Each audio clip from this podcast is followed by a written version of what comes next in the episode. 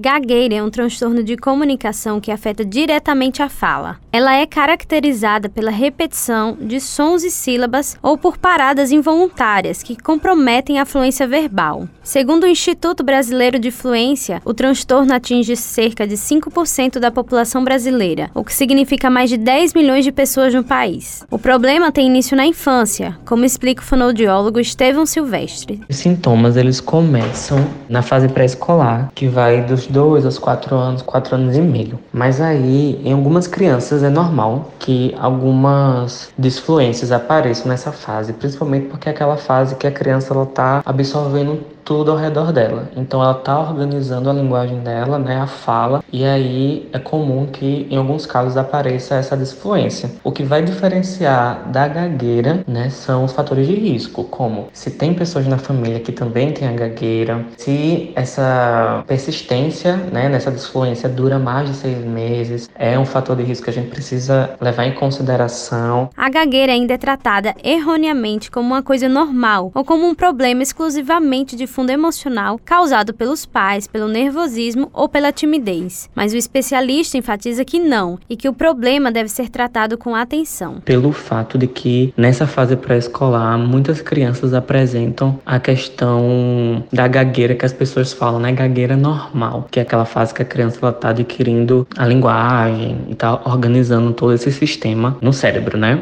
E aí a criança é comum que ela comece a ter algumas disfluências, mas aí não deve ser tratado como algo comum, principalmente se isso persistir e se tudo aquilo, né, os fatores de risco aí para que seja realmente uma gagueira. Por isso que deve ser observado e a criança, mesmo sendo uma fase, deve ser levada para uma avaliação para que isso seja superado se for uma fase ou que seja tratado se não for uma fase. O sucesso no tratamento da gagueira infantil depende em grande parte da ajuda dos pais e professores. A escola, por ser um ambiente que a criança passa boa parte do tempo, faz com que o papel do professor seja de extrema importância na identificação do distúrbio. A ajuda do professor é essencial, principalmente pela identificação precoce. Se os pais não percebem essa gagueira e aí o professor percebe e é identificado de forma precoce, mais cedo a criança ela vai conseguir estar num tratamento e por consequente mais cedo ela vai conseguir de certa forma conviver com a gagueira de uma maneira que não seja tão maléfica na sua vida diária. Lembrando que a gagueira não tem cura, mas o tratamento correto pode melhorar muito os sintomas do problema. Evelyn Lima para a Rádio Tabajara, uma emissora da EPC, Empresa Paraibana de Comunicação.